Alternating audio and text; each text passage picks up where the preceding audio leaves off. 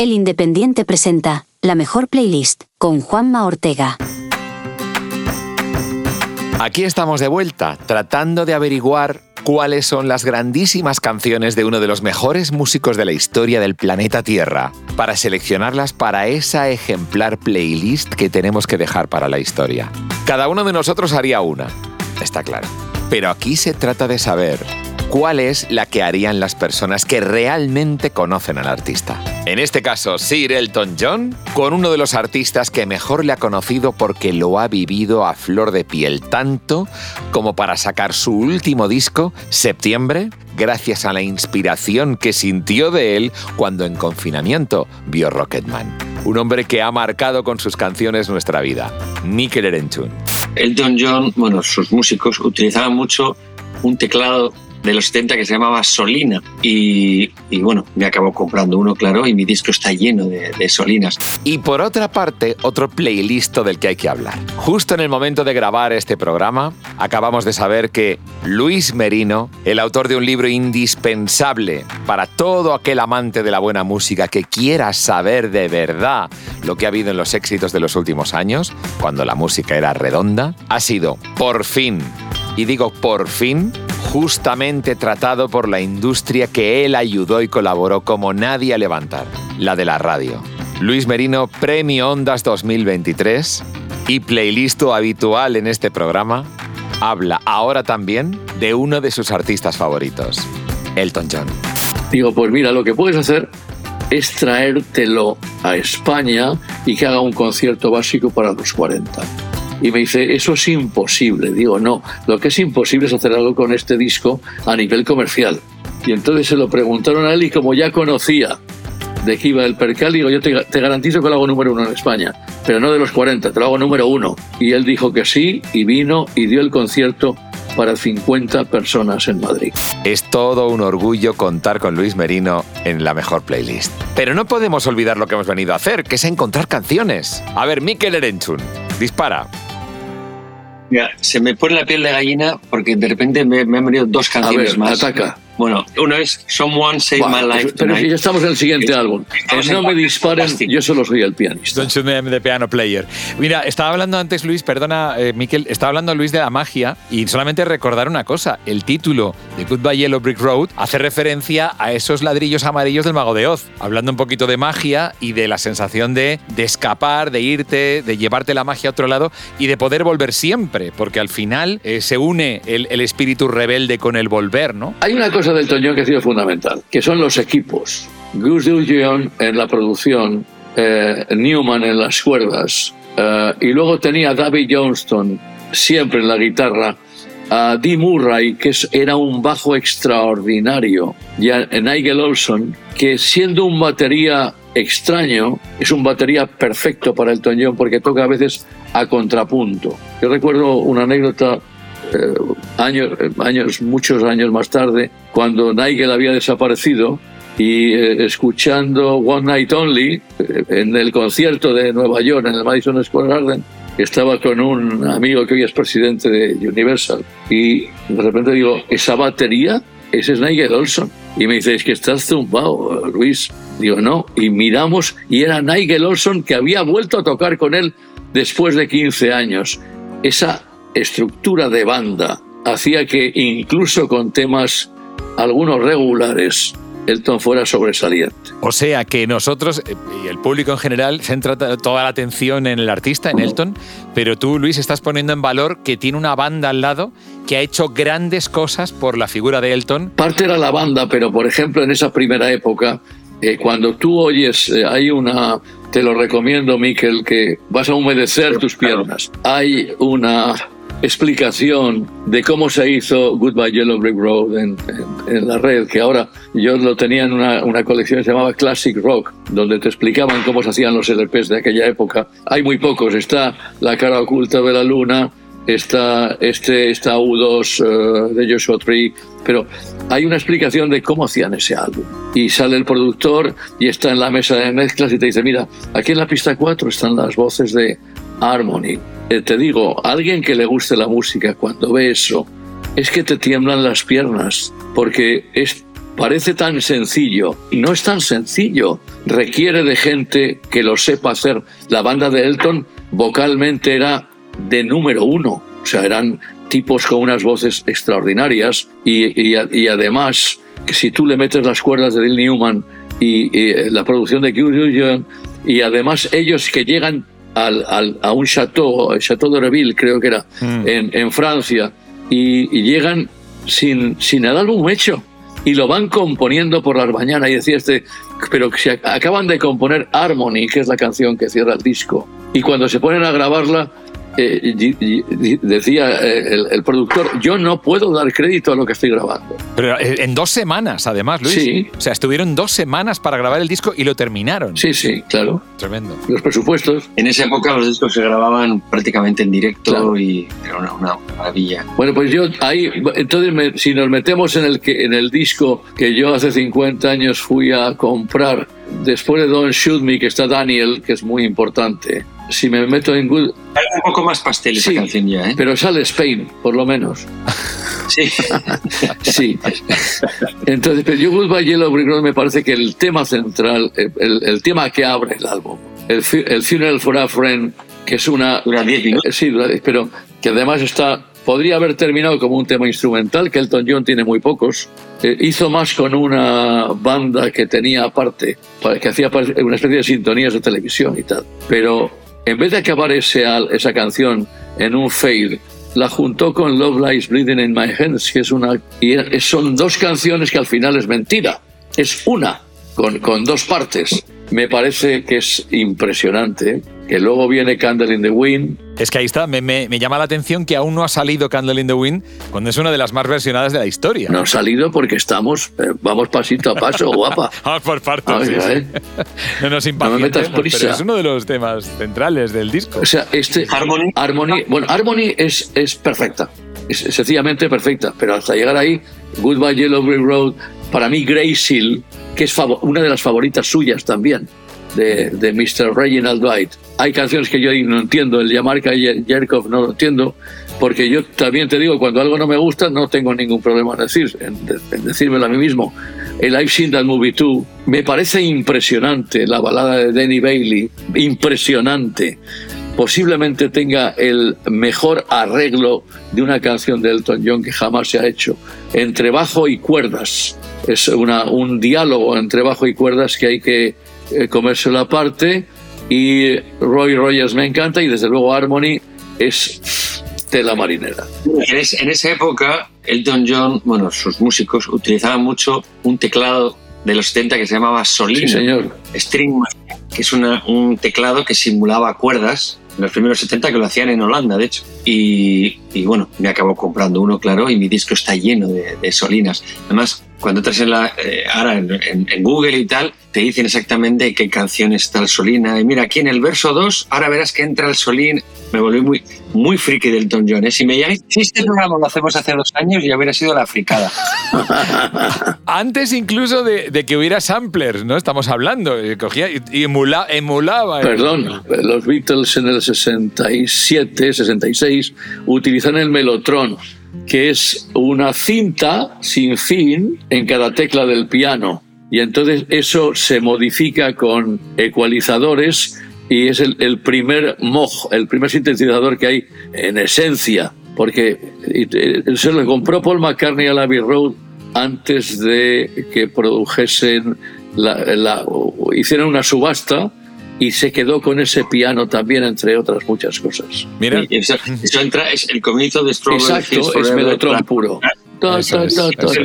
Mira, una cosa también, ahora ya pensando más que en las canciones, que como vemos estamos hablando de uno de los artistas más prolíficos de, toda la historia del universo, entonces nos, perderíamos en, ese océano de canciones, pero yo me estoy poniendo en el lugar de alguien como Luis, que aún no está en la radio, va a la tienda de discos, en aquel 1973 de Cateto a Babor, eh, películas de Marisol, y, y, se pone a pedir un álbum tan evolucionado como, como Goodbye Yellow Brick Road. Qué impacto, ¿no? Un tipo con esas gafas, con ese look, con esa presencia, yendo un poco al artista, que evidentemente Rocketman ha sido un taquillazo y todo el mundo ha visto ese, ese, ese, espectáculo que era siempre ver a, Elton, pero desde el punto de vista de quienes lo compraban, ¿cómo, lo, cómo, cómo se veía a, ese Elton John? Un aire fresco que llegaba desde... Hombre, porque yo cuando te vas a comprar un disco no pasa lo que ahora, que yo digo que el mundo está al revés, porque cuando no tienes dinero no te llega el dinero para los discos que te hubieras comprado y ahora te tienes que comprar cajas y tal, ¿no? Pero vamos a ver, cuando aparece Elton John, yo al, siguiente álbum, ya cuando va a salir después de Elton John, eh, viene Tango in Connection o Madman Across the Water, yo ya estoy esperando el disco, porque los aficionados a la música nos interesan determinados artistas. A mí también me interesaban los Beatles, me interesaba Yes, me interesaba Bowie y yo cada día que salía un disco suyo iba a comprarlo porque tenía pasta ahorrada para comprarme ese disco. Entonces, eh, eh, de hecho, en, cuando yo entro en la radio, suben las ventas del Elton John en Valencia, porque el problema está que alguien te lo enseñe.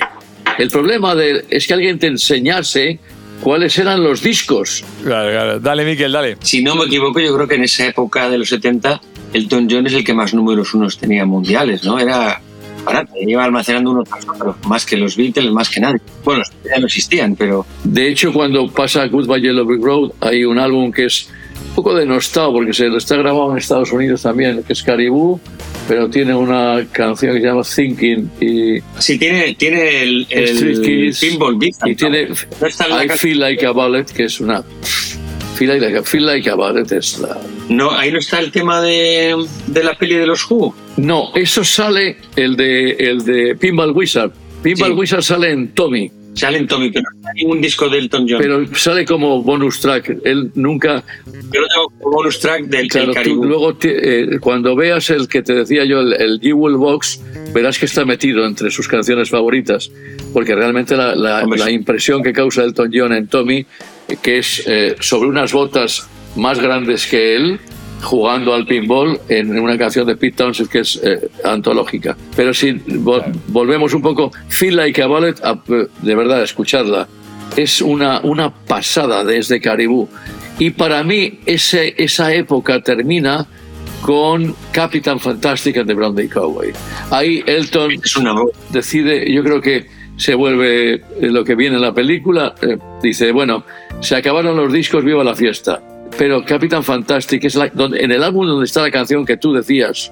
Someone Saved My Life está ahí. Mira, hay dos canciones que eh, ahí hay un final que es We Are Falling in Love Sometimes y, y Curtains que vienen unidas. Y yo recomendaría a la gente que después de escuchar la de Elton John escuchen la de un álbum que se llama Revamp, donde grandes artistas cantan las canciones de Elton.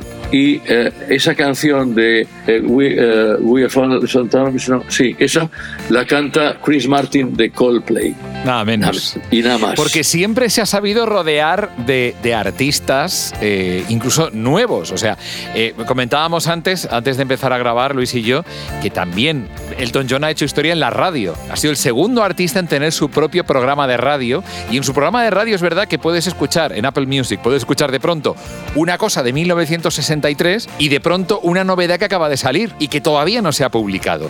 Es un tío que ha sabido estar siempre ahí al pie del cañón y enterarse de lo que, de lo que está pegando. ¿no? Él es un comprador compulsivo de dos cosas. Eh, de moda, de las que yo le he visto comprar en la tienda de Armani de Milán, de ir a decir, de, me gusta esta camisa, ponme dos de cada color. Y de música, entonces le interesa mucho todo lo nuevo que sale. Primero porque chupa, o ha chupado. Y segundo porque cuando ve a un artista que destaca, le dice, vente a grabar conmigo. Entonces, claro, a un artista que empieza, que dice, vente a grabar con Elton John, ¿qué le va, qué le va a decir?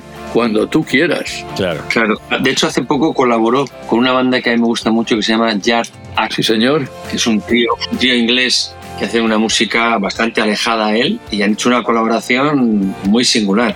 Y es un grupo bastante moderno y bastante joven, que casi, el tío casi no canta, casi más rapea. Y, bueno, hace poco, no, hace ya un par de años, uno de los tipos a mí que más, que más respeto de la actualidad, que se llama Steven Wilson, que, hay que es el tío que hace una posiblemente una de las músicas más avanzadas ahora, y se dedica a hacer en ratos libres las mezclas de las reediciones de Jethro Tull, de Tear for Fears en 5.1 y tal, eh, sacó un álbum que se llama The Future Bites, los bocados del futuro, y hay una canción que se llama Personal Shopper, que es dificilísima de, de oír porque es muy reiterativa. Y de repente alguien que se supone que es el comprador va diciendo la lista de las cosas que quiere comprar, que es sunscreen tal, eh, tal, eh, no noise, noise cancel headphones, white teether para los dientes, es Elton John el que, el que está leyendo la lista. Dices, pero bueno, este pavo tiene tiempo para todo. Realmente, ser el personal shopper de Elton John también tiene que ser difícil, todo hay que decirlo. Pero es verdad que lo que estábamos diciendo que es muy importante, tu inquietud por lo que aparece, yo creo que a él le ha venido siempre a, enriquecer, pero que parte lo devuelve dándole al artista el, el, el marchamo de su colaboración. Miquel, tú como artista y que has bebido de las influencias, consciente además de, Elton John, ¿qué más cosas se te han pegado de, de, Elton? Te veremos con gafas, ya te veo con gafas ahora mismo para los que nos están oyendo, que lo sepáis. Llevamos unas gafas similares, muy cantosas. Pero esto no será contagio del John. ¿Pero en qué más, en qué más se te ha contagiado cosas? Eh, bueno, la inquietud, eh, el que haya grabado no sé cuántos discos, pero... Porque tú has metido a Annie B. Sweet en tu último álbum, con lo cual también te dejas acompañar de gente en una onda que no es ochentera, precisamente. Yo, a raíz de Amigos de Guardia establecí contactos con nuevas generaciones. De hecho, mi último disco eh, lo he grabado con una super banda. Antes hablaba Luis de lo importante de rodearse yo me he rodeado de los Rufus de Farfly, que es una banda muy, muy interesante y con un talento gigante y mucho, que pertenecen a otra generación y vienen de otro mundo, no han sonado nunca en 40 principales, es otra cultura a los que venimos del mundo de los 40. Bueno, los 40 han cambiado mucho, ¿eh? Sí, sí, exacto. Los 40 han cambiado, han cambiado mucho.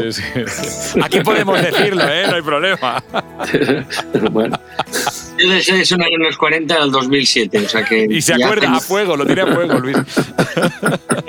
2006 en Canarias. Sí, sí. Bueno, hay un episodio de Elton John que nos queda poco tiempo y tanto Luis como, como yo creo que te lo tenemos que contar a ti, Miguel, y a los oyentes. Eh, creo que es un episodio que tú sabes cuál es, Luis, que denota claramente que eh, la, la, corrección inglesa, esa, esa, esa, manera de ser flemática de Elton, se puso de manifiesto en una grabación para la radio, en la que de pronto eh, lo típico que pasa cuando haces un montón de fotos y te dicen, bueno, no, no quiero adelantar nada. Luis, ¿podemos contar ese episodio? Sí, podemos contar. Yo te digo, el primero que yo me encontré con él fue cuando salió a Single Man, que esto es año setenta y tantos, pues posiblemente, espérate, 78. Es la primera entrevista que yo le hago a Elton en un hotel que hay en Castellana, eh, Princesa, creo que sea. No, no, no, no recuerdo ahora. Primera pregunta. ¿Es usted homosexual? Y dijo, siguiente pregunta. Em, eh, porque usted se ha comprado un equipo de fútbol y hizo así además de levantarse y dijo, miren ustedes, yo vengo aquí hablar de un álbum que acabo de sacar. Si a ustedes les interesa, yo les cuento. Y si no, me voy. Y claro, aquella chica del Alcázar, yo, no sé si fue la última entrevista que hice. La de la nuestra, la nuestra fue muy divertida, pero muy divertida. Por favor. Yo ya estaba en Madrid, o sea que es después del 89. Había, él había sacado un álbum que era uh, The Very Best of Elton John, azul, y el, el, que entonces era consejero, o director general, no recuerdo, que era Galdón, además era muy fan suyo. Y fuimos a, al Hotel Villamagna y le íbamos a dar un, un triple platino por 300.000 copias o algo así, que eh, eh, ya era un artista muy importante en España. Ah, de los primeros no debió vender ni 5.000, pero bueno, ese día yo aproveché, por digo, yo tengo Elton John yo hago una, eh, le hago una entrevista larga, no yo, un, alguien de la cadena, una entrevista larga, y eh, luego monto una serie como si fuéramos Netflix, pero, pero en la cabeza. Eh, monto una serie de ocho programas contando la, el, Elton John Story. Hay que hacer un inciso, y es que Luis era para material para ocho programas de una hora cada uno, especiales, pero con lo cual la duración de la entrevista era mínimo hora y media. Exacto, una hora y media, más o menos. Y entonces grabamos tal, y eh, bueno, pues ya hemos terminado, el tío colaborador a 100%, y bajamos a comer, o sea, al restaurante. Y eh, se acerca el jefe técnico de la casa y me dice, me hace así, ¿qué, qué te pasa? ¿Qué, ¿Qué te pasa? Dice, Luis, hemos traído hoy el, el DAT nuevo portátil. Me parece muy bien, muy bien. Pero, ¿sabes qué pasa? Que eh, yo estaba escuchando la fuente y no estaba escuchando la salida. Entonces, eh, es que no se ha grabado nada. Digo, ¿qué? ¿Qué? ¿Que no se ha grabado nada? Y eh, recuerdo que le dije algo así como, cómprate una pistola y suicídate y así evitarás lo que va, el siguiente capítulo. Eh, y me fui desencajado a la mesa y me dice eh, Elton, y ¿qué pasa? Digo, es que siento vergüenza hasta de contártelo.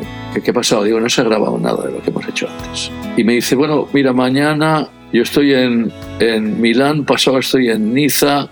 Dice, mira, vamos a ver, aquí no hemos venido a comer, vamos a volverlo a grabar ahora. Eso te da la muestra de lo que es un tipo listo, colaborador, etcétera, etcétera. Y volvimos a subir a la habitación y a grabar otra vez la hora y media porque de aquí no hemos venido a comer, que además engorda.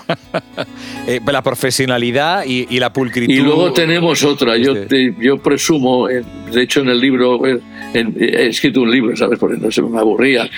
Como yo no sé grabar como tú, entonces con, con Tudy Martín escribí un libro de lo que yo había vivido.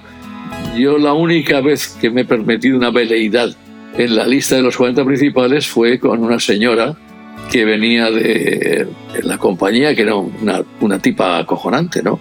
Y me dice, con Song from the West Coast, que tiene canciones para, para tela marinera.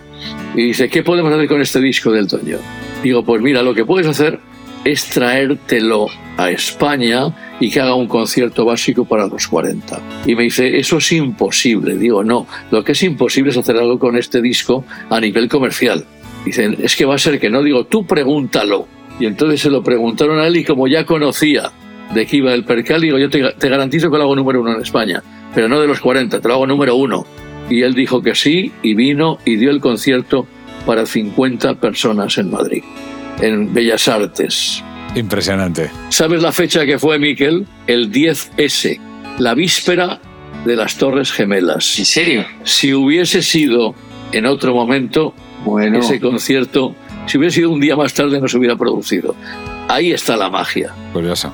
Miquel, ¿ibas a decir algo más para despedirnos ya? Que con Duncan tú también grabamos un básico para 40 en ese mismo sitio, en el ciclo de Bellas Artes, pero en nuestro, en nuestro fue en el 98, 90, en el 99. Pues un poco después fue cuando lo hizo Elton. Bueno, tendremos que hacer otra entrevista para hablar del Don John de los 80 en adelante para que me convenzas de que hay algo interesante. Había una canción que me encantaba, que el vídeo salía un actor un actor que me encanta. Salía eh, toda la canción cantándola el actor que hace de Iron Man. I Want Love. I Want Love, que es la con la que empieza la película Rocketman. Bueno, esa canción. But impossible. Eso es. Es que Elton siempre ha tenido canciones de locura, incluso en álbumes que dejan. eh, Yo creo que hay una que pasa una cosa. Conforme él avanza, él se complica mucho la cabeza y hace canciones eh, que hay que escuchar el álbum, en vez de cuatro o cinco veces para encontrar, hay que escucharlo 12 o 13. Y eso ya es tela marinera. ya es ponerse.